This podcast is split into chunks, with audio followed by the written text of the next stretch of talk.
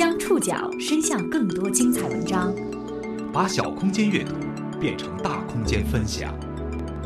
报刊选读，报刊选。把小空间阅读变成大空间分享，欢迎各位收听今天的报刊选读，我是宋宇。今天为大家选读的文章摘自《中国青年报》。今天在节目当中所出现的培训学员的名字都是化名。名媛正在成为时下中国的热词，从北上广到四五线县城，各种名媛培训班如春笋般生出。在大都市，速成名媛只需十天，价格八万元。我们的这个目标的客户群本来就是就是有这种高端国际社交需求的人。没钱但有一颗向往名媛的心，也能在小广告里找到速成的方法。当名媛和职业技术培训两个气场迥异的词珠联璧合成名媛职业培训学校时，其招生的火爆不亚于蓝翔技校。报刊选读，今天和您一起关注“名媛变形记”。名媛正在成为时下中国的热词。如果按照标准的普通话发音，这个表示名门闺秀的词语应该念作“名媛”。但在我们今天要讲述的这个故事里，如果我从头到尾都这么念的话，可能很多人会觉得很懵。那么，我们还是按约定俗成念第二声吧。在搜索引擎里输入“名媛培训班”，会跳出七十五万条结果。比方说吧，一篇描写北京郊区普通人生活的文章，冠以“名媛”的标题。昌平名媛生活指南就立马成了阅读量十万加的爆款文章了。不仅如此，从北上广到四五线的县城，各种名媛培训班如雨后春笋，一大波名媛即将来袭。在大都市成为名媛，疗程大约需要十天，价格呢要八万。还有一家高端到充满隔绝感的名媛培训公司打出的口号是：从女人到女神，从平凡到超凡。另一家小县城的名媛培训班的招生简章比较直白，这是一个两分钟的世界，你只有一分钟向人们展示你是谁，另一分钟让他们喜欢你。如果你没钱，但是有一颗向往名媛的心，也能够在小广告里找到速成的方法。某网站的某县名媛培训班用亮眼的黄色框出了报名电话和 QQ，时不时自动弹出的对话框不厌其烦。你想成为名媛吗？名媛也能培训。今天的报刊选读，我们将共同观摩北京一家高端名媛培训学校的书媛培训体验课，看培训师们如何速成名媛。报刊选读继续为您讲述《名媛变形记》。五月二十号，北京一家高端名媛培训学校开始了两天的体验课，费用八千八百块。上课地点在一个中西合璧的四合院里，灰砖黑瓦，门口种着竹子和菊花。办公室里有巨大的落地窗，墙上挂着现代画。四合院坐落在一个狭窄的胡同里，周围环绕着居民小卖部、公共厕所和建筑沙堆。它的背面是热闹又俗气的鬼街。上第一天体验课的时候，学员亚双一直止不住的抱怨。你们这地儿太难找了，幸亏今天开的是小车，要开另一辆大车绝对进不来了。亚双，海归，八零后，有两个女儿，日常的工作就是带着孩子满世界飞着玩。他最早来到教室，跟工作人员嘟囔：“四合院一出门口就狗屎，这要不小心啊，今天走运了。”他随手把香奈儿上衣扔到椅背上。工作人员早早地备好了柠檬水和茶叶，端正地摆在玫瑰花杯垫上。这间能容纳十二个人的教室，这天只有四个学员。一对母女专门从成都赶过来，母亲董颖五十多岁了，脸上留下了时间的痕迹，但身材保持得很好，在成都跟人合伙开了家公司。女儿婉婷在银行工作，皮肤像瓷器一样光滑，话很少。听说马上要到普吉岛的悬崖酒店举行婚礼了。最晚到的一位学员是在资本圈打拼的女高管高航，作息随市场走，凌晨三点下班，早上九点又得跟着开盘爬起来。她穿了件酒红色的连衣裙，平底鞋，没来得及化妆。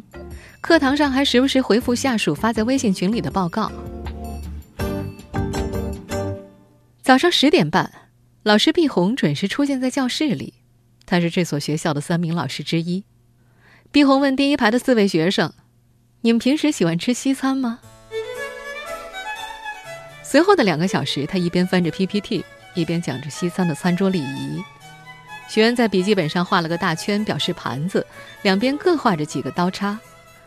老师说：“如果你去过意大利啊，一定听说过美第奇家族。这个家族的成员将装饰着丝绸花边和宝石的四英寸高跟鞋、香水、折扇和当时最先进的钻石切割工艺，以及便于骑马的衬裤，带入法国宫廷，教法国贵族如何高雅的切牛排、吃冰激凌，用晶莹剔透的玻璃杯装饰餐桌。最后一位成员也没因为家族没落丧失过优雅和尊严。”永远用银质餐具，永远坐八匹马拉的车出行。毕红指着 PPT 上的图片，告诉学员：“这个家族把徽章刻在了餐具上，在简易的黑板上又画了两笔，由餐具摆放讲到餐具的发展史，还告诉学员他们学校就珍藏了一整套各式餐具。”底下的学员们一边听着，一边一个劲儿的点头。老师毕红又展示了一张白宫晚宴的照片。告诉学生酒杯该放在哪儿，叉子的齿是朝上还是朝下。在接下来的一天半里，他们还将学习如何着装，如何喝英式下午茶。下午茶的司康饼是先抹奶油呢，还是先抹草莓酱？我们是实体练习，你看可以看到我全部是家具，都是法国定做回来的，瓷器也是，水晶也是。说话的这位叫 Sarah，是这所学校的创始人之一。他穿着香槟色的礼服，头发虽然散着，但刻意吹出了卷儿。他为学员们上了一节法餐课。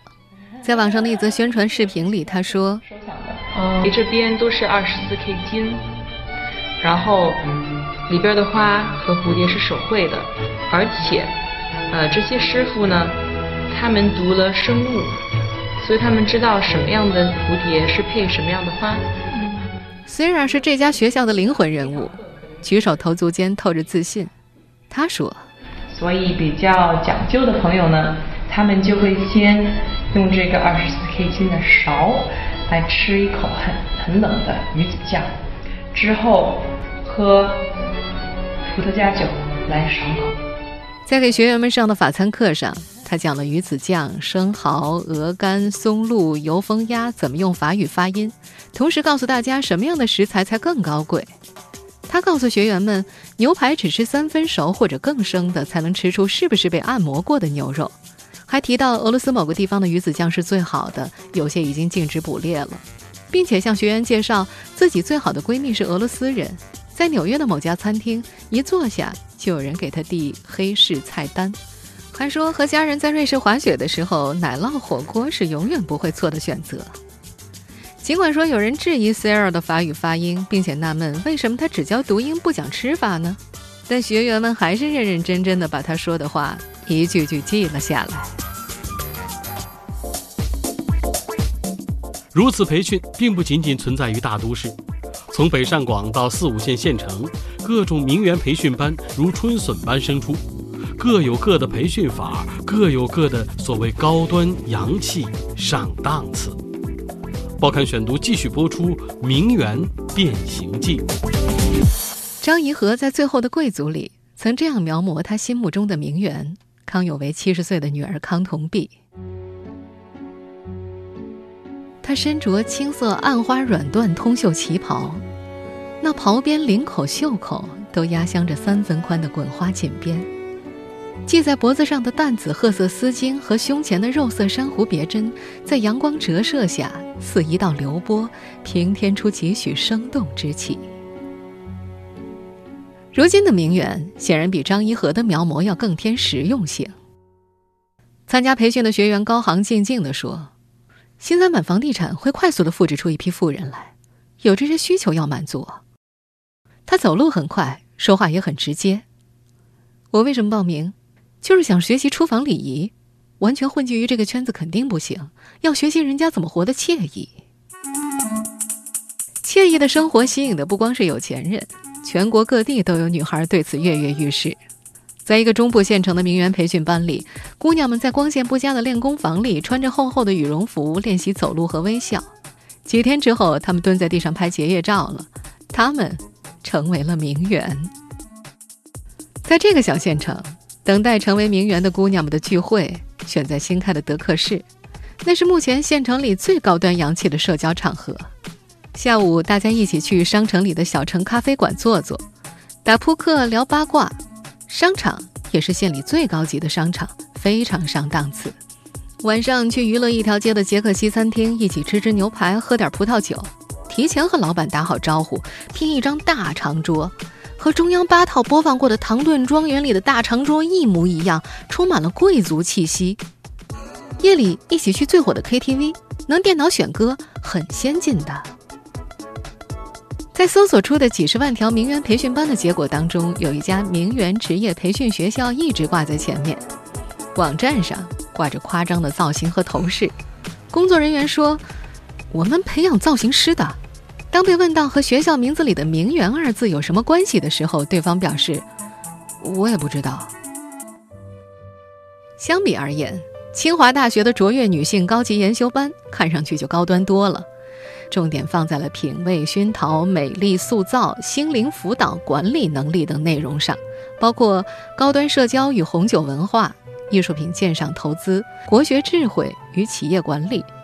而授课老师是个个头顶光环，包括知名作家毕淑敏、洪晃、CCTV 春晚造型师徐晶、国际文化名人靳禹锡等等。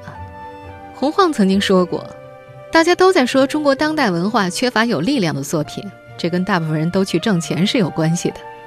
经济如此增长，文化怎能不后退？不管男的女的，所有心思都去琢磨怎么赚钱了，谁都没有这些功夫再去画画、作曲、写小说，去思考一下人生的意义何在。北京大学社会学教授郑也夫也说：“哪里还有什么名媛啊？不过是商业把戏，早就告别那个淑女时代了。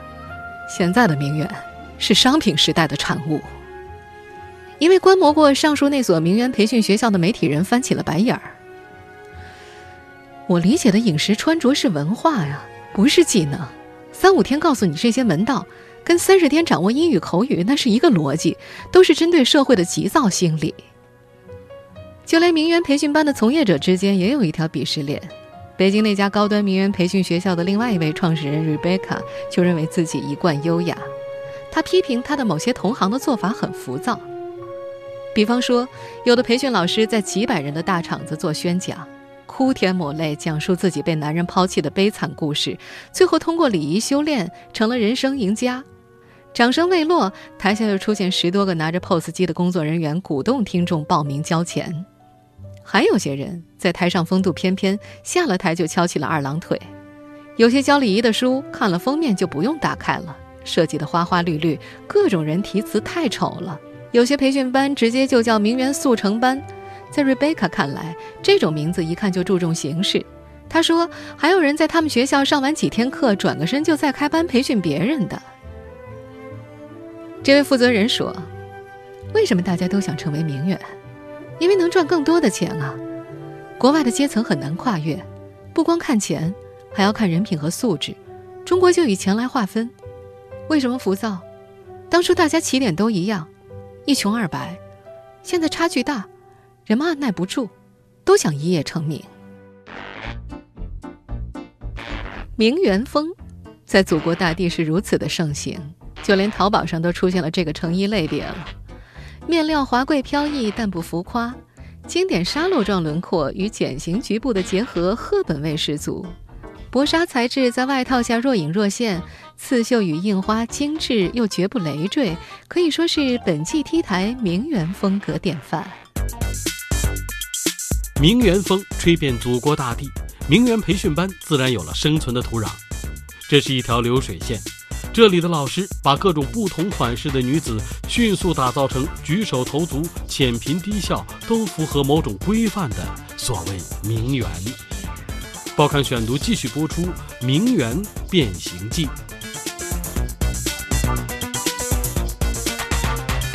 在北京那家高端名媛培训学校的观摩课上，年轻的毕红老师说：“我呀，最大的投入就是护肤品。护肤品的钱是你和其他人最大的区别。”他边说边解释自己下巴上新冒出的青春痘是因为吃辣的缘故。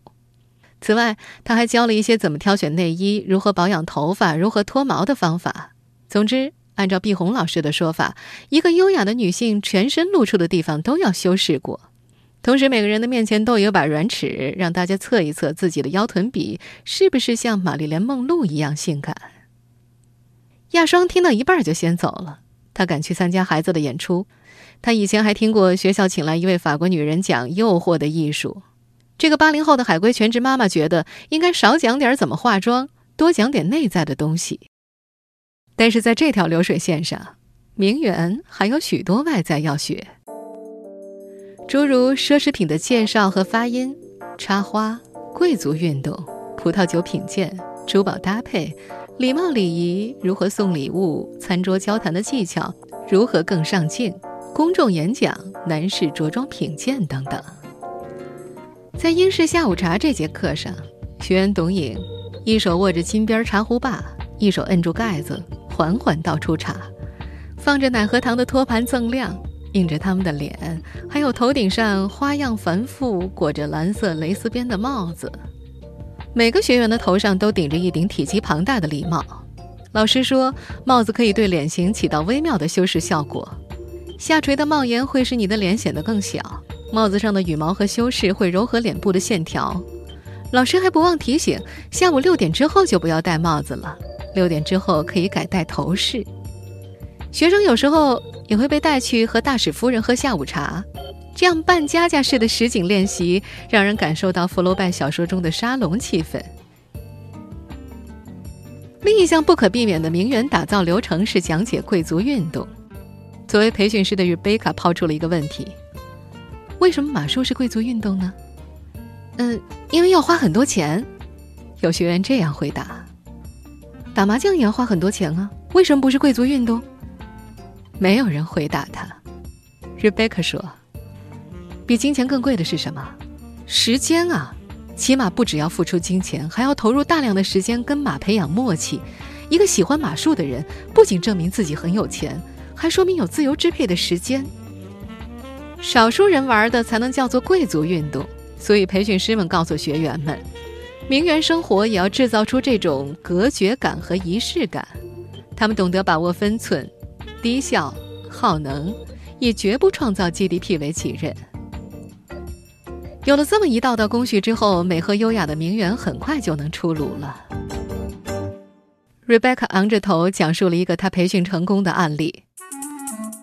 主角是一位四十岁的台湾学生，做事风风火火，走路讲话很快。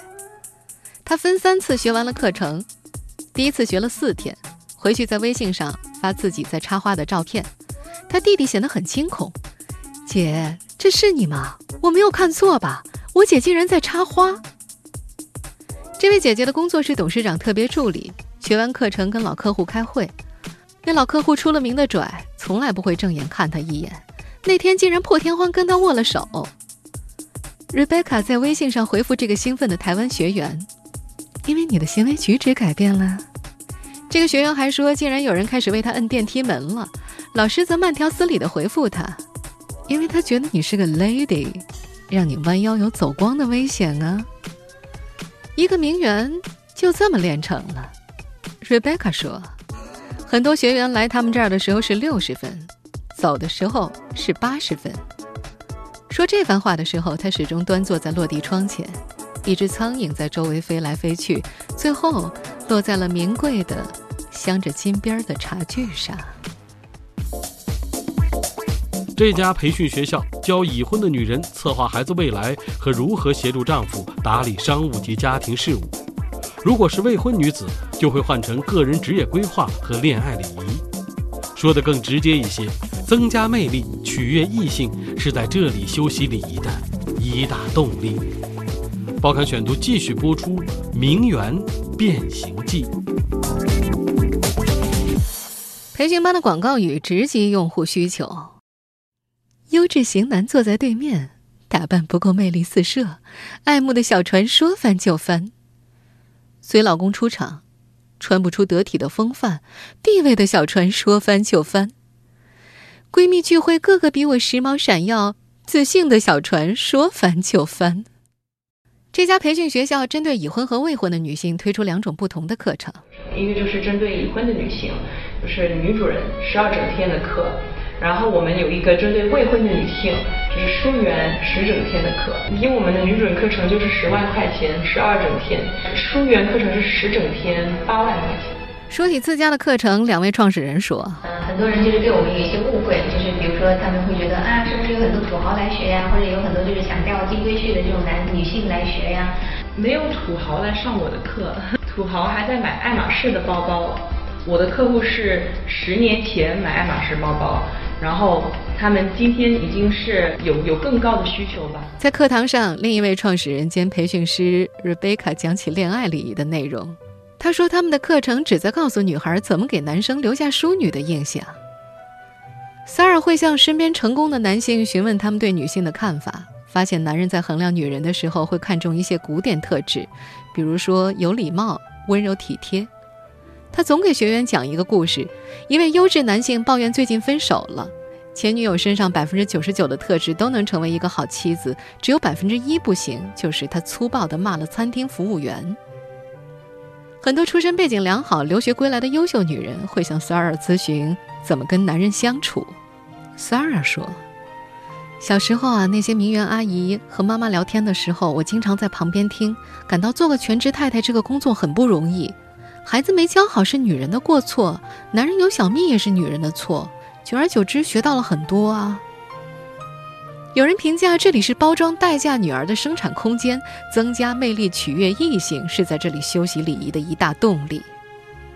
在这儿的课堂上，几乎没有人考究“名媛”这个词的出处，实际上在外界也很少有人追本溯源。这个最早出现在美国社会学家维布伦字典里的词语，在当下几乎成了一个约定俗成的概念。复旦大学社会发展与公共政策学院副教授沈义斐说：“商业把这个概念玩坏掉了，名不副实啊。微博上展示名媛生活的网红能够迅速吸引围观，一个微信标题多了‘名媛’两个字，阅读量马上翻番。这位教授表示，现在满大街的野生名媛都是被过度消费的结果。” Rebecca 和 Sarah 都尽量避免“名媛”这个词，他们把学校的课程命名为“书媛”。他们认为，名媛像小姐一样，逐渐失去了本来的意义。我会避免“名媛”这个字，“名媛”不代表你是个书媛。不过，在经济欠发达的地方，效法名媛和变身名媛依然是小镇的潮流。一旦冠上“名媛”这个头衔，学校招生就立刻会火起来。海派作家程乃山在上海 Lady 里表示，本土名媛必须达到三个标准：一是名门之女，二是才貌双全，三是对社会对女界有贡献。最后一点是重中之重。不管是旧时遗老遗少家的贵族千金，还是北洋政府的官家小姐，又或是民族资本家或文学泰斗家的世家名媛，所扮演的角色不能仅仅是在客厅舞厅漫谈风花雪月的太太。陈丹青曾经说过：“有教养的女子，有资质的名媛，没有一个毕业于培训班。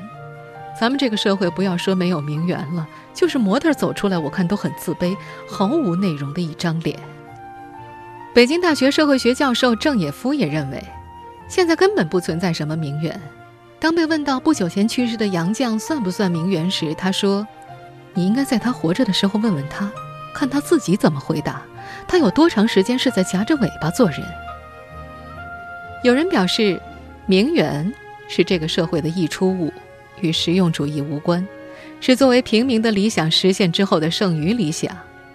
也有人感叹，上世纪五十年代的纯真，八十年代的理想主义，都如同名媛一样不可复制。两天的体验课当中。戴着礼帽吃下午茶的学员，没有人提到名媛本质上是要对社会、对女界有贡献。四位学员在学习完餐桌礼仪之后，被带到了人均五百多的法餐厅就餐，这更像是一场测试。一盘盘精致的食物摆上餐桌，学员们大眼瞪小眼，偷瞄着老师如何拿起刀叉。吃完之后，刀叉又该摆成什么样的角度？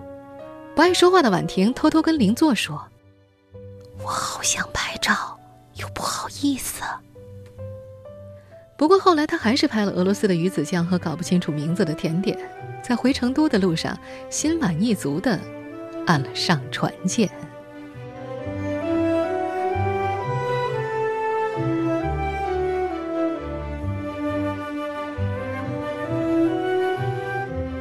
听众朋友，以上您收听的是《报刊选读·名媛变形记》，我是宋宇，感谢各位的收听。今天节目内容摘自《中国青年报》，收听节目复播，您可以关注《报刊选读》的公众微信号，我们的微信号码是《报刊选读》拼音全拼，或者登录在南京 APP、喜马拉雅 FM、网易云音乐。端午假期期间，《报刊选读》的网络更新将会暂停，FM 一零六点九为您播出的是往期精品复播，我们节后见。